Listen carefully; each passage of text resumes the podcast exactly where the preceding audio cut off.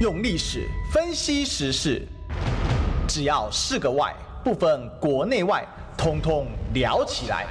我是主持人李义修，历史哥。周一至周五早上十一点至十二点，请收听《历史一奇秀》。欢迎收听今天的《历史一起秀》，我是主持人历史科李一修。我们继续今天继续追寻历史，追求真相啊！那今天周五了，我们当然来欢迎啊大家的好朋友啊，我们的美魔女律师李桂敏。谢谢一修，各位听众朋友，大家早安，大家好。是我最近跟桂云委员哦，嗯、这个弄了一个新的节目啊，嗯、那昨天已经录了第一集了，然后我们正在笑翻了，对对对，正在 这么严肃的法律问题，然后我们笑成这样。昨天动了很多很胡闹的内容啊，对但是那个。等到剪出来，我们到时候看看怎么样哈。但是桂民委员只有一个要求啊，内容不重要，重点要给他拍好看一点。我觉得那个资深的人都有同样的 同样的一个想法。这个不用担心哦，人要是狼啊睡哈，下面嘎都拢 OK 了。大家不要担心了哈。那到到时候有上架，我们再来跟大家做个分享啊。那今天呢，其实呃，第一个当然立院的一周啊，嗯，那个上周。都因为放假嘛，所以这一周其实立院这个也是跟着放假嘛，那几天。呃跟着放假，但是我们呃礼拜四哈，礼拜四其实是有委员会了啊，然后今天当然就是呃院会的这个质询是依旧的嘛。那礼拜四我们在院会的时候呢，呃我们就发现，其实我今天早上来之前，我是先去参加那个区块链的这个论坛。哦，区块链的论坛，区块链的论坛，为什么我会先提这个东西呢？就是因为它其实也跟这个我礼拜四的这个咨询，呃，相关啊。因为礼拜四我在咨询这个今晚会的时候呢，呃，我如果这个听众朋友有注意这个历史哥的节目的时候，你会发现我们应该是在去年哦愚人节了哈，去年四月一号，因为很愚人节的时候呢，我刚好轮到我总咨询，所以我总咨询的时候呢，我就呃问了一下苏贞昌，我跟他讲说。那那个呃，对于 NFT 的部分，因为我们知道这个现在 不管是元宇宙也好，或者 NFT，然后虚拟资产哦，虚拟这个呃加密货币啊，零零总总的东西，其实是呃未来的一个趋势。那我们呢，其实是 IT 的强国。所以，我们应该要怎么样子运用我们的强项，让我们的年轻的一辈啊，因为我你记不记得我常讲说，我们那一代的时候呢，因为政府的政策的呃关系呢，我们台湾前烟角末，然后呢，国外那时候还指责我们国外的 iBanker 哈，就投资银行还指责我们说，哦，呃，这个台湾人呢，这个是印钞票。啊，不印股票换钞票，嗯，所以那一个阶段创造了很多的这个电子新贵，是啊。那我们现在呢，完全没有到今天为止，我们还在享受那个李国鼎先生他们那个时代呢，因为对的政策创造出来的这个电子新贵。现在你大家在台面上面看到的这些的呃高科技产业的这个大老板，其实都是那个时候。这个起家的，嗯嗯，好，所以很多人，他们其中很多人并不是家里有多好的背景，财团什么不是，当然少数还是有了哈，可是大多数的起家都是因为。呃，政府的政策让他们有白手起家的一个机会。那现在的时代跟我们的时代又不太一样。可是因为我这个职业的关系，我始终跟这个呃高科科技领域始终是结合在一起。然后我又教教书的关系，所以我跟这个呃这个科技的部分呢是始终是连接的。所以区块链的这一个部分呢，其实它并不是这一两年的技术，它其实已经很久，它已经出现好一段时间了。对，然后我又在这个呃呃交大。教书嘛，哈，他现在叫阳明交大了。其实平常讲蛮不顺口的，你知道 吗？Anyway，简称哎，不怪怪的。然后呢，所以所以就是说，对于这个新的领域的部分呢，是我们是一直在追。可我们就发现，就是说，好，这个已经。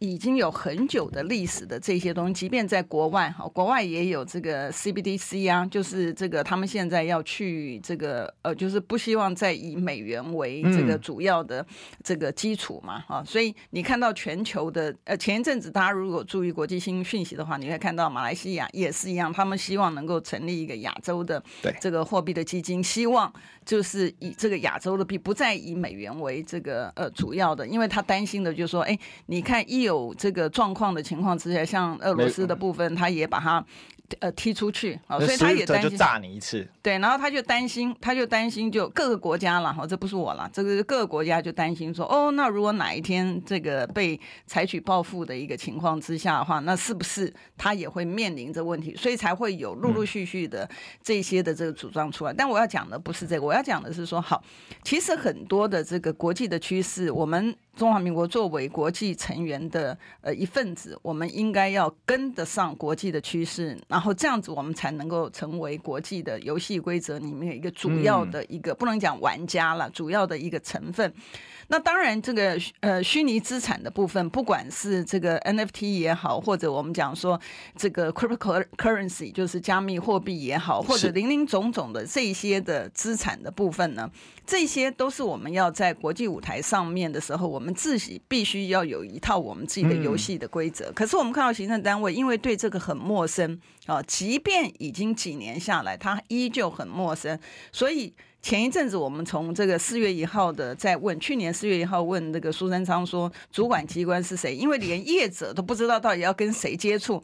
然后我们问了一轮之后呢，没有人要当主管机关，这个叫做主管机关的孤儿啊。对，然后呢，结果我们不是我这一次今年的总咨询是轮到三月三十一号嘛？哈。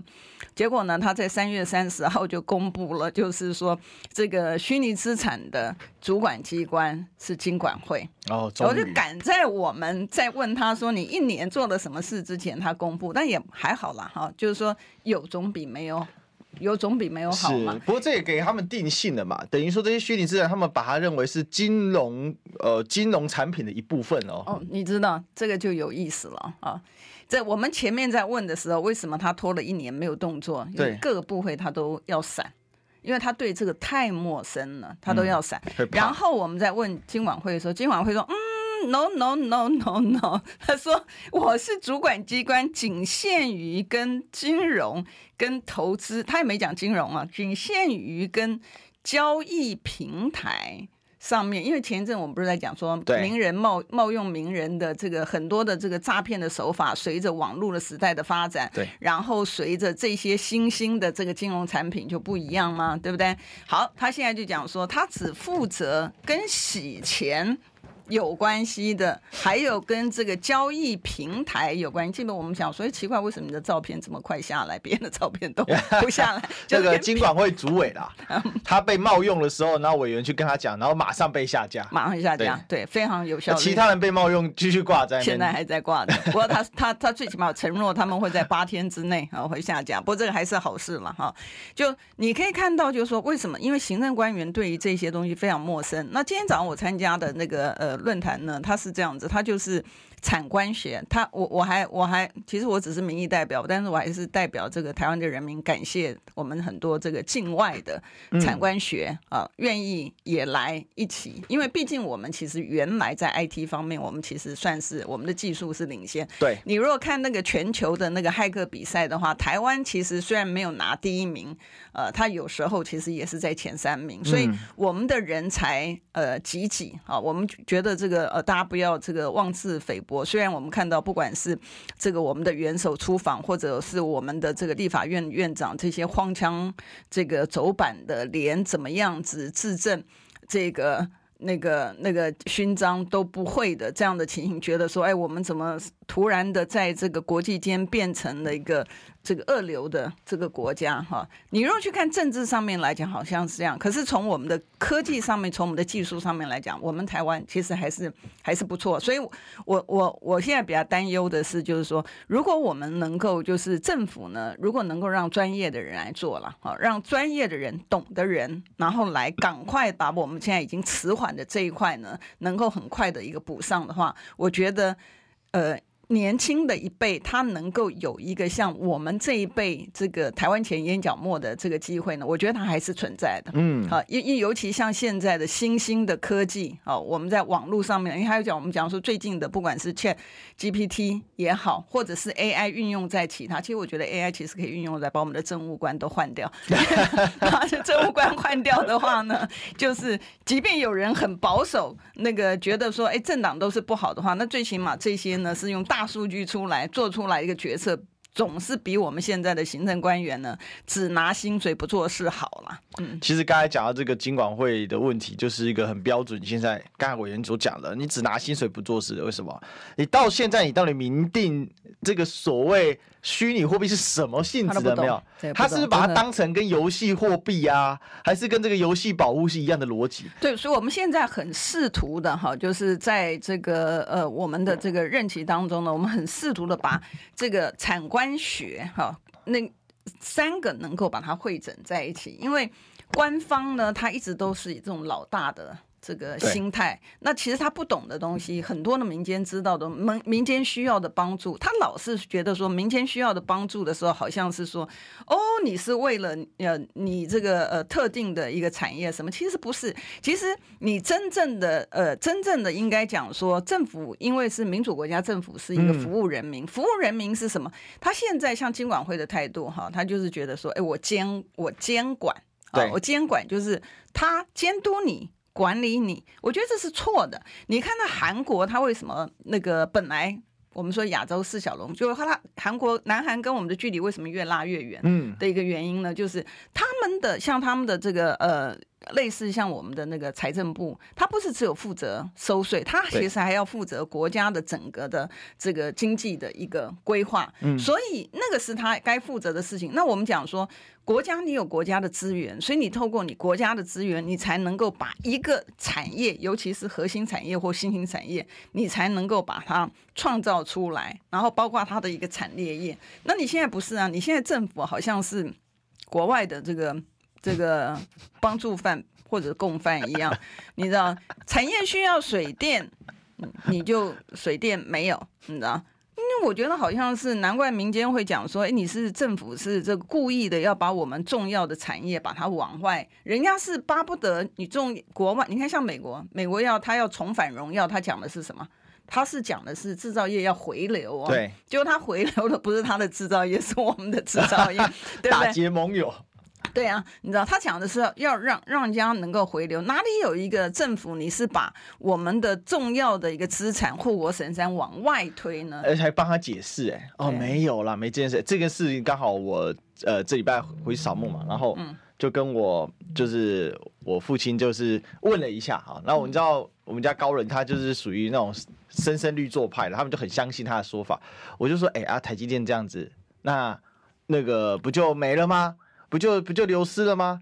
那他说没啦，安尼卡赫，然后还讲啊，台积电就是要这样全球布局啊。我说对台积电好，对台湾好嘛。嗯，其实这就是关键嘛。那为什么他会收到这个？就说哎，台积电这样是对台湾也很好，因为他收到的就是政府给他那一套逻辑。我说哎，三三四百亿美金去美国设厂，代表未来他不可能有大投资嘛？那资金都出去了，你怎么那个对一间公司来讲都是很多钱，真金白银呢？那。他们所接收到的资讯就会替主动帮他解释，是被洗脑了。对，我就会说，哇靠，你这政府太过分了吧？你不做事情也就算了，你不帮台湾的厂商继续留在台湾继续投资也就算了。那今天现在厂商被迫因为国际形势，然后你政府没有护卫他，你还逼着他去玩美花，嗯、对不对？然后外国的政要来，你还带着他去，好带着他去给台积电施压。嗯，台积电最终会做出这个结果，其实大家现在回退一看就知道，佩洛西那一次来。昨天我听亮哥讲一个很关键的嘛，他说佩洛西来本来的行程里面啊、是有要去逛景美人权园区，因为他打的是人权之旅嘛，结果来根本连景美人权园区都没看，他直奔台积电而去啊，这就是美国人吗？因为美国人在不演的时候他就长这样，呃，这个就所谓强权哦即公理啊，但是我们不拉强权即公理啊，这个权是拳头的拳啊，大家不要误会啊，所以我们的政府之软弱。我们政府对很多事情，他的这一种，他的这种态度，其实是非常非常的这种避世畏世，然后他们只想要做官，嗯，就是这个样子。就像今天我们都要来谈这个马英九的这个准备要回台湾的事情啊，嗯，这一件事情里面呢，你就看到出来回应的人，他不是基于说哦马英九所带来的一个现实政治形势的改变来回应，而是不断的会护从未从组织的意识。哦，陆委会可以公然的违宪呐。嗯，这马英九在解释所谓的我们的宪法，我们的宪法就是一部一中宪法，你也不满意你就修嘛。嗯，那宪法增修条文，抱歉，这个李登辉也经手过啊，这不是蔡英文心目中永远的为父为师吗？对，因应国家统一之权，这写在先增修条文第几条？跟各位报告，序言呐、啊，嗯，连第一条都不在，是序言这大总纲啊，嗯，第十一条里面讲了什么？里面讲的就是中华民国自由地区跟大陆地区，这就是国家现状嘛。那因应此条订立的就叫台湾地区，呃，自由地区与大陆地区人民关系条例，简称两岸人民关系条例啊。不是两岸哦，两岸人民是我们的口语哦，是自由地区与大陆地区人民关系条例哦。然后它的这个第三之二条哦，应该三之还是三之二条里面所写的就是主管机关叫做大陆委员会。委员，这个您学法律的，你可以看到这个主管机关公然的违宪啊。当马英九前总统在对岸有这样的发表空间，讲出了所谓的。这个宪法中的精神内涵，结果陆委会叫批判说他是出卖主权，我觉得很荒唐啊。对，呃，因为如果大家真的去看法条的话，哈，看我们的宪法的话呢，的确，我们的这个马呃马总统马前总统呢，他在对岸讲的就是我们中华民国它所涵盖的这个疆域呢，是呃包括了这个。我们台湾地区，还有包括中国大陆地区，所以从法的上面的角度上面来讲呢，马前总统他的这个。呃，说辞呢是完全没有违宪违法。那我们很遗憾，陆委会呢为什么？呃，刚刚历史哥特别提到陆委会的原因，因为它是主管机关嘛。是的。那你如果说是讲别的部会，他还可以，就是说哦，因为他不懂啊、呃，所以他不知道。嗯。可是因为陆委会呢，它基本上来讲，我们这个两岸人民关系条例呢，还有我们的这个宪法，宪法其实各部会其实都没有不懂的理由了。哈、哦。那两岸人民关系条例它其实也是白纸黑字，它就是这样讲。对。所以你今天呢，要如果要讲。说，哎，你是这个呃不涵盖这个呃中国大陆地区的话，哦，那你就是跟我们现行的这个宪法呢，跟法律的规定呢，它就是不相吻合啊。嗯、那在你的宪法或者你的法律没有修改之前呢，这个我们很遗憾看到。这个行政机关带头违法嘛哈，但是这个带头违呃带头违宪违法，其实这也不是新鲜事啊。因为 平常讲，我在第十届的时候呢，我刚开始的时候碰看到这个行政机关这个违法的时候，我还很讶异啊。但是等到这个呃经过了之后，这有点像温水煮青蛙了啊。温水煮青蛙之后，你就发现说，哦，这个他的违宪违法的事情呢，其实罄竹难书。我们讲一个老百姓最简单的假讯息啊，是不是很多人包括苏伟硕医师？然后很多人就是，只要是跟你的执政党的这个意见不一样的，然后你散布的呃你的传递的东西，他就说你假讯息，然后他就要去呃他就要去侦办你。然后呢，我们也查了一下法院的那个呃起诉，或者是法院最后面呃对不起，法院判决无罪的这个案例呢，其实非常非常多。嗯，所以那时候我们就去咨询那个呃这个调查局啊，那我们就问他说，哎。你你办这个呃，你你你办那个老百姓，你你怎么不办官员呢？你知道？那他不是也是他只要是假讯息，因为记不得那时候防疫期间一缸子的这个资料，那个我们才那时候很气的时候才讲说假讯息的制造者就是你这个行政单位嘛，对不对？结果我们在那个咨询他说，他说政府官他居然理直气壮讲说政府官员他们做错了，他们会他们会自己公开厘清。我说哦，他自己公开厘清就没事。那我们老百姓如果不小心传错了，公开厘清可不可以嘞？那讲不出话来。所以你就会发现，你就会发现两套标准，两套标准呢有没有合宪？两套标准不合宪呢？我们宪法里面白纸黑字讲的基本人权，其中一项就是平等权。嗯、对。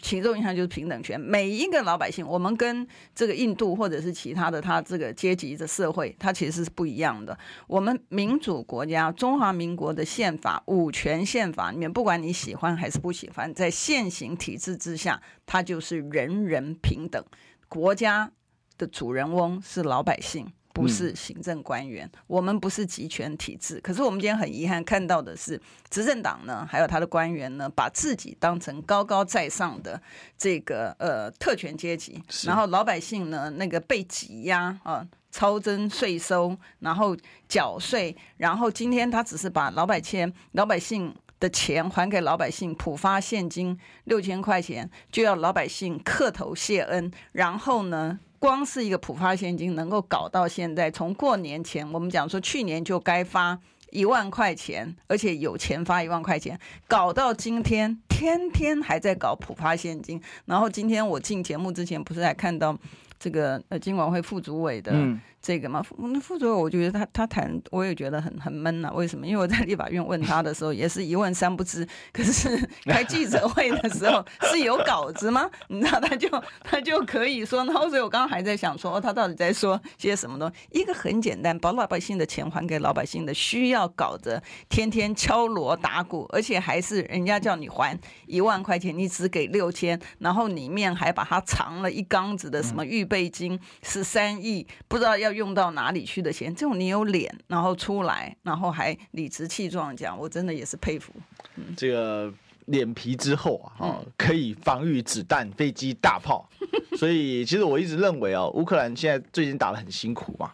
那这个欧洲这些援助，然后美国军援也援得很辛苦嘛，哈，都不用啊，来中华民国借一下中华民国啊、呃，台湾这一些民进党的官员的脸皮啊，这事情就解决了，对不对？这绝对比你什么地窖地豪啊厉害的多啊！那什么俄罗斯什么伊斯坎德尔。啊、呃，这个 Supersonic 那个这种超高音速飞弹也挡得住，放心好了。但是有个东西绝对挡不住，我们广告要进去挡不住，我们进广告。听不够吗？快上各大 Podcast 平台搜寻中广新闻网，新闻还有精彩节目都准时推送给您，带您听不一样的新闻。中广新闻用历史分析国内外，只要是个“外”。统统聊起来，我是主持人李易修，历史哥，请收听《历史以奇秀》。欢迎回来，这里是《历史一起秀》的现场，我是主持人历史哥李易修。我们今天继续追寻历史，追求真相。我们来欢迎今天的来宾是我们李贵敏委员。大家好，今天要跟大家谈什么呢？哈，今天要跟大家谈这个马英九回来啦。哈，那台派独派该接机啦。好，这个我们还特别做了一个红布条，刚才开播前还拿给贵敏委员看了。对，我在那边按了个赞。对对，我们等一下出发前打个卡。那这个直播本来呃，我们简单结束之后，我们要一路直播啊，从桃这个搭车开始直播，一路直播到桃机去啊。那这个委员呢？因为国民党的组团要去迎接马英九这个前总统嘛，立法院对。那我们呢？不是去马迎迎接马英九前总统，我去迎接呢这个台派独派迎接马英九总统。为什么这样讲啊？因为台派独派在去马英马这个马前总统去之前啊，嗯，那就呛家呛很大哈，说这个马英九哦，你哪敢讲哦？中华民国的对话哦，我这台派独派教授哦。我给你迎接，好，好，袂歹，好，你大牌大牌教授，你个金融来，好，我们就现在就看他，哎、欸，但是人家来迎接，搞不好是在捣蛋的、啊，嗯，对不对？第一个千万别丢鸡蛋，拜托你，因为大家很缺蛋，好不好？嗯，现在很缺，是哈，这个可以到处，这个送人家也好哈。最近我刚好我朋友弄了。很多弄了大概六七盒给我，嗯，我就这边分一点给我阿公阿妈，给分一点给爸爸妈妈，嗯，还带了一点回来啊。那昨天这个介大使来我这边上节目啊，昨天忘记拿一盒给鬼员了，没有关系。那昨天介大使来上我节目，他跟我刚好提到说他老婆最近都买不到蛋，嗯，然后呢，这个我就拿了一盒给他，嗯，我说大使礼轻情意重，哎，不对，这个礼先有点重，这就是民进党执政哦，每天搞意识形态煽动，对，但是我觉得马英九这个这一趟去中国大陆收获。是蛮丰富的，没错，的确，而且做了很多框架上的突破，虽然是口头上的，嗯，但是这在过去根本是怎样，完全不能啊、呃、正面去提到的，嗯，那委员你怎么观察这个马英九前总统这一行？哦，当然他今天还是被民进党点名批判啊，不管是民进党党中央，连蔡英文总统都加进了这个批判里面，这个等一下我们会来谈啊，嗯，因为马马总统跟。呃，这个宋涛啊，国台办主任就有提到哈、啊，嗯、这个两岸问题是中国人的自家事、嗯、啊，哇，这下又爆炸了啊！嗯、我们知道关键字出来了嘛。嗯、不过先就前面这一段，马总统一下机，嗯，然后开始哇，惊喜连发、啊，嗯哼，所以大家说哦，原来九二共识可以这样用，原来这就是一中各表。嗯，委员您怎么看？过去这个国民党对这件事情有一段时间被民进党压在地上摩擦，但最近感觉起来空间大了很多。对，呃，我觉得马总统这一趟的这个呃大陆行呢，他有几点其实蛮呃大的一个贡献哈。第一个当然就是刚才历史哥有提到的，呃，像独派的啊学者啊林林总总的讲说，哦，你敢不敢怎么样讲？你敢不敢做什么东西？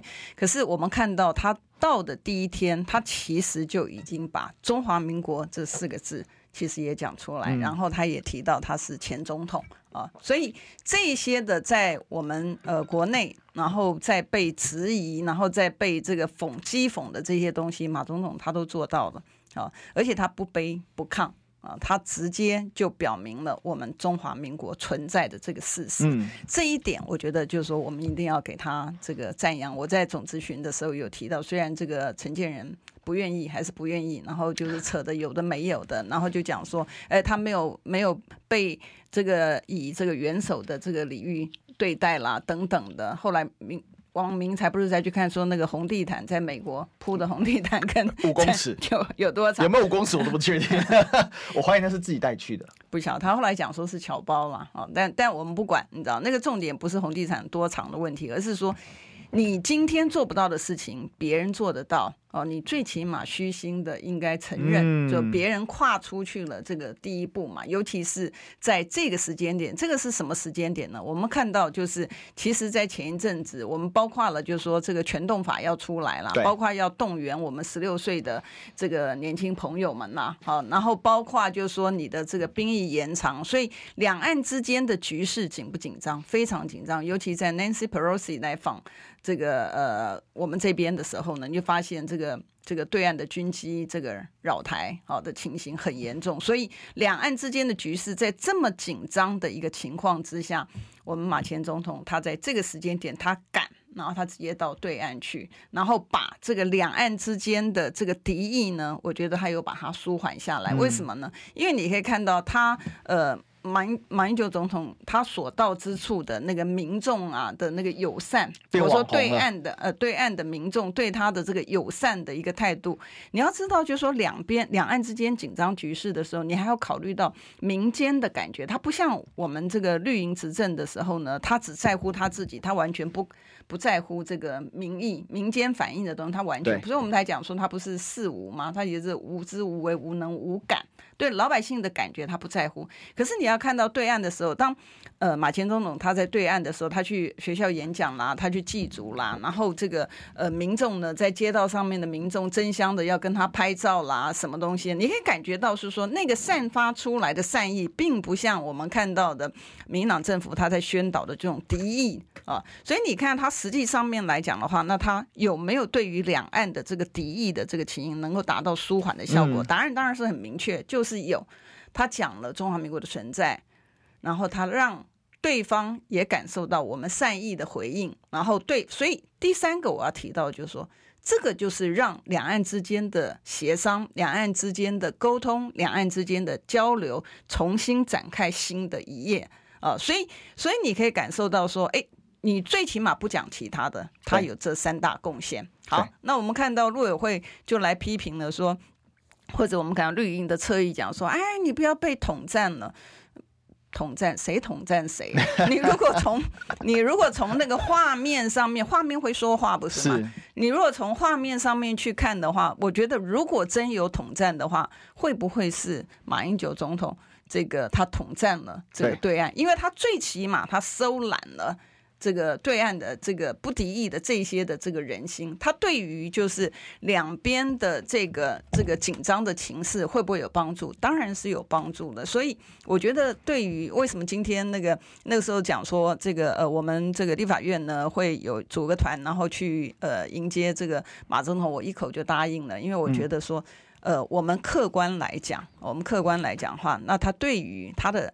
马前总统此行对于两岸舒缓两岸之间，然后创造两岸之间可能有进一步的新局呢，他的确是有很大的一个贡献的。我想我非常肯定委员的一个说法，因为。我们就去落实一个视角。我我因为我学历史，我主要是对这个政治史的方面哈。虽然我这个后来硕硕论主要是写这个海外华人的这个部分，但是其实因为我写当代海外华人，很大程度也是要 touch 到很多政治的议题啊。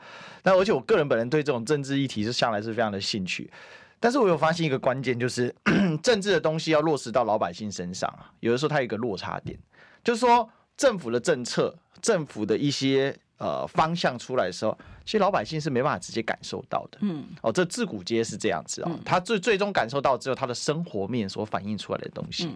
那这个政府的政策，他可能是没有办法直接体验到。那最明显，其实九二共识就是这样。为什么？因为我们自己台湾的政策落实到老百姓身上，那再怎么样，那还是我们的内政的一个问题。嗯。可是，在到了两岸这个层级的时候，那他自然而然，他要加惠于一般老百姓，或直接体感，除非你有用到，或者是你直接感受到。嗯。否则的话，你很难直接去体验。但九二共识其实就是这个逻辑。嗯。九二共识其实它是给予两岸一个。大框架，在这个大框架之下，我们可以进行事务性的协商，嗯、我们可以处理事务性的事事情哦。嗯、因为我们都知道，量变产生质变，质变产生实变嘛，实际的变化。嗯、那两岸的量从小三通开始越来越高嘛，嗯、然后到了。这个大三通就全面都通了，嗯，那那时候两岸的班机各种航点，那真是多到一个不行啊！你可以随时几乎可以飞中国大陆各主要城市，基本上你就可以从台北啊，嗯，或者是从桃园啊，都非常方便，嗯，哦，甚至从高雄也都可以飞嘛，嗯，那这个就是实变，那就会产生很多事务性的问题啊，两岸会有人民之间的交流往来、结婚、生子、商业纠纷、各种状况合作案，那都要有人批准处理啊，那这个就九二共识在处理的跟范畴跟内涵啊，但是。如果没用到呢？嗯，没感觉，然后甚至会仇视说，你看，就是因为这个样子，然后导致分配上的失衡。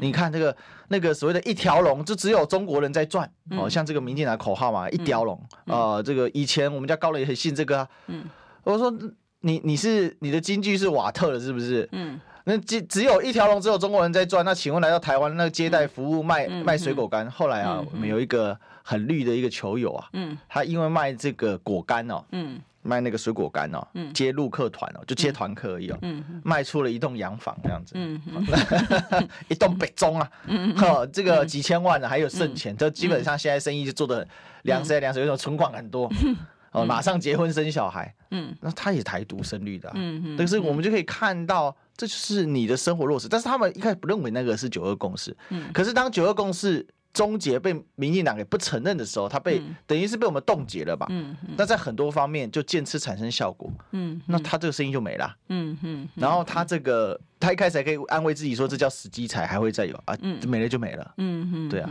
那接下来当然也许会有。嗯。可是。对比那之前，你没有人去修复，那请问谁修复的？我想这就是刚才我们要讲的一个重点了。嗯哼哼，没有错，因为有很多的，我我觉得最主要的是，因为我们在很多的讯息上面，官方提出来的讯息很多的其实是不真实的讯息，所以一开始的时候呢，当他散布这种仇恨的种子，因为他只在乎他的利益。嗯，我不知道你记不记得，其实，在陈水扁执政的时候，他那个时候是第一次他提出来，他他因为他这个选上之后，他要巩固他的。政权，所以他那时候第一次提出来，他就讲说：“哎，这个外省人呢，就是敌人，你知道，他就是敌人呐、啊，你是敌人，你就滚回去你的地方。”哇，兄弟，哎，滚回去。啊！所以大家可能如果回去翻的话，大家就会知道很坏，你知道，那可能可他可奏效。为什么奏效呢？因为他他就是说，哎，他能够很成功的，就是把他能够他的族群非我族类的，把它区分之后，把他的那一块呢巩固得很好。他觉得这个食髓知味之后呢，大家记不记得？接下来呢，他就开始散布，他觉得说，哎，这个好，所以接下来他就散布另外一个呢，就是他就是分这个呃，就是。这个呃职职业，比如说你是劳工朋友哦，劳工朋友军公教 vs 劳工，哎，职业对不对？然后他就讲说，呃，你是这军公教，军公教呢就是蓝的，所以呢年金改革里面也不去管原来哈原来政府我们宪法上面也有讲的这个信赖保护的原则，这些的军公教朋友呢，他一辈子奉献给国家，然后奉献给国家说，当时人家在做生意的时候拿的钱一定比这个军公教多啊，因为我记得。我我我老爸呢，他是这个公务人员，他一个月的薪水其实只有九十块钱，嗯，只有九十块钱，哦，所以大家现在很难想象了，真的是我上一辈的这个事情哈。那可是他觉得说没有关系，因为他的终身是受保障的，但没有啊，没有，因为宪法上面本来说你政府给的一个承诺，你就算要变更，你可不可以去溯及既往？是，你不可以。可是他就。灌了一缸子的东西，然后就是硬生生的违宪的方式，就把这个透过年金改革，然后就把它拔掉了。对，他觉得说，哎，这个很好，这个我消灭了我的这个敌人，接下来的下一个部分再继续的有这个呃这个这个这个分裂的这个情况，包括了这个世代的嗯那个呃不正义啊。我们讲说世代的不正义呢，你现在把人家的钱全部都花完了，特别预算就是。等于是抢子孙的钱在用嘛，因为谁要还，就是子孙的在还嘛。你不在乎子孙的死活，你只在乎你的钱能够这个预算大笔大笔的编，然后钱大笔大大笔的花。你们家就已经二十六乘以四，你背负的债务就是二十六，就这乘以乘以四，呼吸就欠了一百多万。对啊，所以你会看看零零总总的部分呢，其实它的这个仇恨的种子呢，播下去，它是会开花结果的。你知道，你所造成的伤害，你看像美国当年为什么强大的原因，它是族群的融合，全球的精英分子到美国，不管你的母语是什么，哦，即便你英文讲的不清楚都没有关系，你就是共同的把它当成一个民族的一个熔炉，当成一个摇篮，所以你会看到它的进步是很快。可是你看到最近。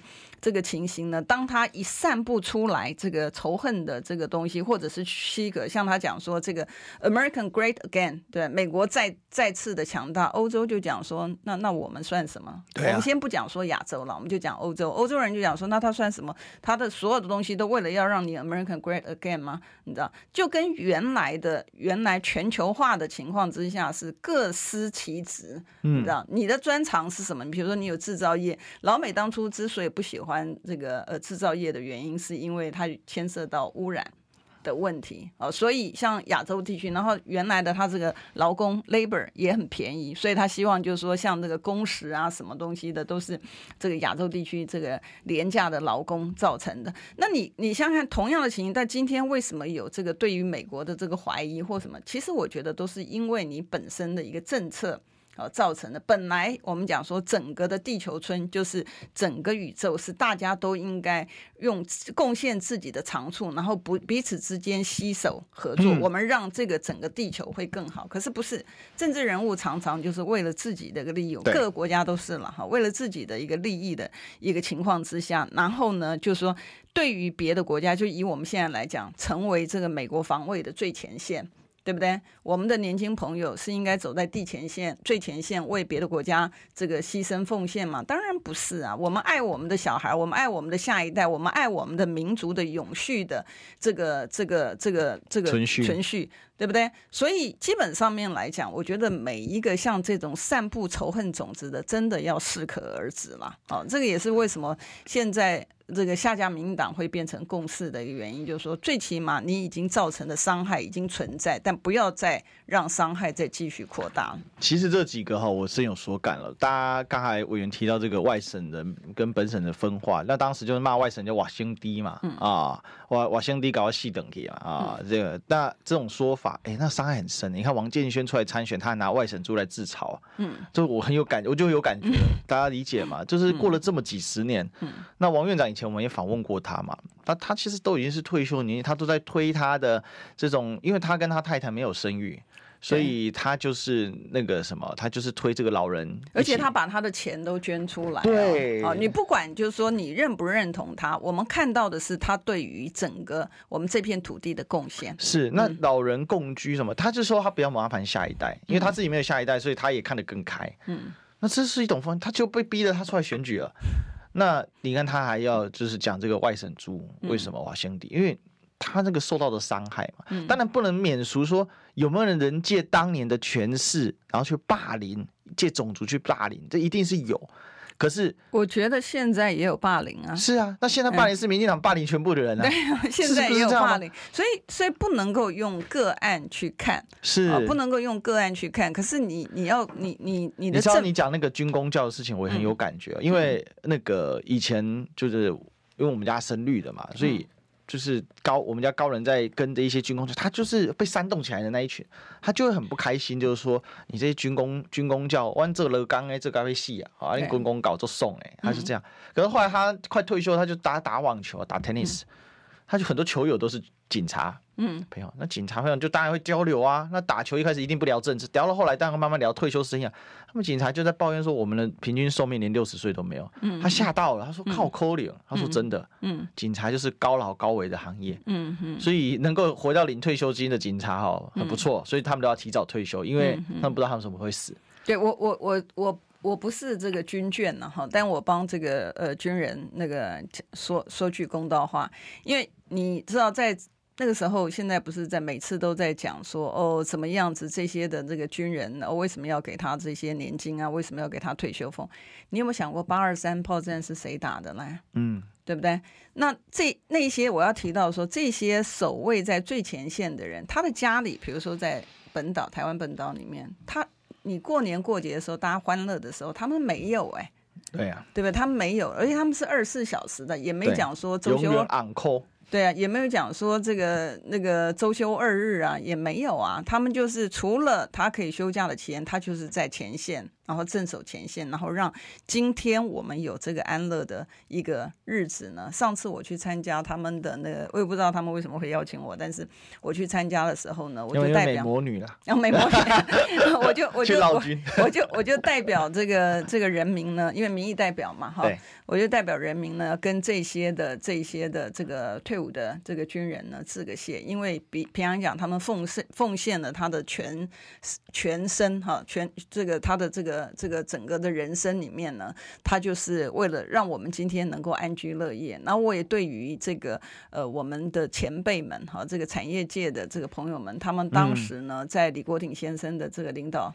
这个之下，孙运璇呢，哈，孙运璇先生的这个领导之下呢，能够创造出我们到今天还享受的这个半导体产业呢，这个也是非常感谢他们的付出跟贡献。是，那我们也要感谢广告的付出，让我们持续有盈利啊。我们进广告，你知道吗？不花一毛钱，听广告就能支持中广新闻。当然，也别忘了订阅我们的 YouTube 频道，开启小铃铛，同时也要按赞分享。让中广新闻带给你不一样的新闻。用历史分析国内外，只要是个“外”，统统聊起来。我是主持人李易修，历史哥，请收听《历史以奇秀》。欢迎回来，这里是历史一起秀的现场，我是主持人历史和立修。我们今天继续追寻历史，追求真相。我们来欢迎今天来宾是我们立法委员李桂明。大家好，是这个今天呢谈一个就是马英九回来了。好，那等一下我们都要去接机啊。对，那我昨天才知道委委员要去。对，立法院有一个，但我来不及赶回去立法院，我所以我直接从这边就去机场。对，那等一下呢，我就搭委员的车一起去啊。本来我是约好世修要一起聊过去，嗯、但是世修因为贺龙还在发言啊，嗯，那我们就不要摧残他，让他到现场，他去现场表表表态一下。我跟这个委员啊，这个趁机多聊点天啊，因为我们现在都太忙，也没什么时间好好聊天，嗯、只有只有委员约吃饭的时候，我们才可以趁机多叨个几句哈啊。反正等一下大家就看着我们的直播呢，就一起过去吧。好，那这很少，我们现在也要出征，我 现在也要出征。为什么这样呢？哈，因为今天就想要验证一下台派独派到底讲的话是不是算数。你敢公开的在节目上这样讲？哦，那他讲完之后，没有台派独派群取而为之哦，说你这样讲是错误的，我们没有接机什么，没有哦。大家宛如安静，哎，那他就帮你们代表喽。抱歉哦，因为什么？因为你你没有去怼怼他嘛，嗯，那代表你认同他的呛虾嘛，嗯，啊，所以现在马英九前总统把所有该讲都讲完了嘛，嗯，好，你爱什么都全部像健达书籍蛋一样哈，嗯，我说这叫中华民国套装啊，嗯，或叫中华民国套餐啊，哈，嗯，大家想哈，中华民国，民国一百一十二年，嗯，前总统台湾。总统哦，当然他中间有个逗号啦，这有点取巧，不过确实也是讲出来。那你有办法吗？你蔡英文有办法吗？对不对？三民主义、五权宪法、中华民国万岁！我不知道，我还想不到还有什么套装，还有还有了哈，基本凑齐了。那这代表一件事，就是说两岸的一个形势在改变。其实我认为这一次马英九这一次行呢，我还是要再重复我的结论。我我下了一个注解啦。嗯。中华民国是两岸和平的政治符号，嗯，中华民族是两岸和平的情感符号，嗯，那中华民族其实就是把中国人扩大到以这个文化血缘作为一个标的嘛，因为说真的，本来啊，就像。这个在外国有什么？呃，那你是 English 好像是英格兰的 English，那请问你是 English，还有分成文化的 English 还是政治的 English？没有嘛？嗯哼。但因为两岸这些太特殊，所以我们现在讲到中国人，大家就想到政治那一方面。嗯。所以我们只要把它扩大一点，叫做中华民族嘛。嗯嗯。那这样子的话，事实上也是事实，是中华民族。对。其实我一直觉得中国哦，从近代史的角度来说，是适应不良，你知道吗？因为中国从来就不是一个种族主义的民族。中国从来就不是一个协同主义的民族，家族间绝对是协同。嗯。但是以家族家族形成的所谓的文明哦，嗯，它是文化民族。嗯。它是一个以文明为核心的民族，所以。两千多年前，孔子就讲了嘛，“为管仲，无其披发，左衽矣”嘛。嗯。那另外一句话什么？“华夏以华夏，则华夏之”嘛，什么意思呢？嗯、如果呃，夷狄以华夏，则华夏之，就是说夷狄你用华夏，你就华夏之。嗯。那没有管仲，我披发左任什么？我就不是华夏人，为什么？嗯、因为我就要用蛮族的礼。嗯嗯。其实逻辑是这样，你是以一个文化为核心。嗯、但这件事情呢，哦、呃，这个谈到这个问题哦，那蔡英文总统还是批判啊？为什么？嗯、因为。这个马英九总总统跟宋涛啊，就国台办主任宋涛见面，还是在谈了一次九二共识啊。嗯。那说两岸问题是一个中国的问题，其实就在重塑九二共识的问题。嗯。那这个蔡英文总统就说啊，哎，你这个啊没有这种事情，现在是二零二三年了，你还在谈两岸同属一中，嗯，你这个啊完全哦是不对的。那我们跟对岸是互不隶属啊。嗯。但是我觉得很有趣，哎。这个 CNA 啊，嗯、都帮忙做的新闻啊。这个宋涛为马英九践行，双、嗯、方再强调九二共识。嗯，那你中央社都愿意报道这个新闻了，你现在这个态度很奇怪啊。嗯嗯，委员你怎么看呢？好，第一个先讲刚才你讲为什么马总统 在中间有一个顿号？嗯，因为我们他我们的国号是中华民国，对，我们国号不是。台湾对啊，所以他要讲他是总统的时候，一定是中华民国的总统。总统，这正式官衔。对对啊，一定不是这个台湾的这个总统。所以他顿了一下，我觉得他是因为他毕竟学法律嘛哈，所以他要很精准，你知道，所以顿了一下。这是第一件事情。第二件事情呢，我觉得呃，蔡总统呢，我必须要这样讲了哈。其实他这次出。呃，出访呢，受的这个委屈呢，我不会因为说他是这个、嗯、呃民进党的这个呃这个他等于他他的这个呃执政的这个这个，我会认为说他其实出去的就是代表整个中华民国，所以他受的一个委屈呢，其实我也觉得我心里也不是很舒服，是啊，我心里也不是很舒服，因为我觉得这个是代表他是代表中华民国出去的，不管他嘴巴讲不讲哦，但是出去既然出去了，就是代表。这个中华民国，所以他所受的委屈不是他个人的委屈，是整个我们别人怎么看我们，在别人心目中我们的分量是什么这样的一个委屈。那当然，我觉得他呢，因为他当过这个陆委会的主委嘛，所以他对于宪法的部分或者对于我们两岸人民关系条例熟不熟悉，其实他应该是很熟悉。他何止不熟悉耶，他这绝对是熟悉到爆了。对，所以他也知道，就是说我们这个中华民国，我们的宪法是包含。大陆地区跟委员，你不要忘了，他做过陆委会主委、副主委，所以我就是讲说，小三通还是他推动的。对，所以我才讲说他熟不熟悉，他很熟悉。可是我觉得他可能的这些的发言，其实也跟他这次就是出访也有关系。因为两相比较之下，呃，两相其实其实其实我们的我我一直以来我都是比较认同的是，我们要对，因为美国是我们的盟友，它是事实嘛，哈、嗯，我们要亲美，我们要有。陆日，然后我们要和中，所以我们应该要跟全球做朋友。但是呢，你可以看到，一个是这个蔡英文呢，他在出访这个呃，好了，就过境美国也可以了，不管你要用什么样的名词，他受到的一个待遇跟马总统出访这个中国大陆。他受到的待遇，大家在荧幕上面就会感受得出来，嗯、两教之下就觉得是天壤之别了。对，好，那所以呃可能会有这样的一个呃感触，然后一比就刚好把它比下去了哈，所以他有这样的一个发言。否则的话，我觉得单纯的从呃整个国统上面来讲，从我们的宪法来讲，从从我们的法律上面来讲的话，那其实呢，它绝对就是，除非你修宪嘛，不然的话，它就是一个。有一个事实嘛，那现在呢，我觉得很好的一件事呢是，呃，马前总统的此行呢，开了一道门。对，本来两岸之间呢的沟通呢，已经是冰冻，已经是全部断绝了。那有这样的一道门开启了之后呢，这个大家才可以，就是说，透过这一道门开启之后呢，再持续的沟通。呃，沟通其实是好事啊，因为沟通才能够避免误解啦。那我记得，呃，这次呢，这个麦卡锡呢，他在跟这个接见蔡英文的时候，他也还特别的提到一个。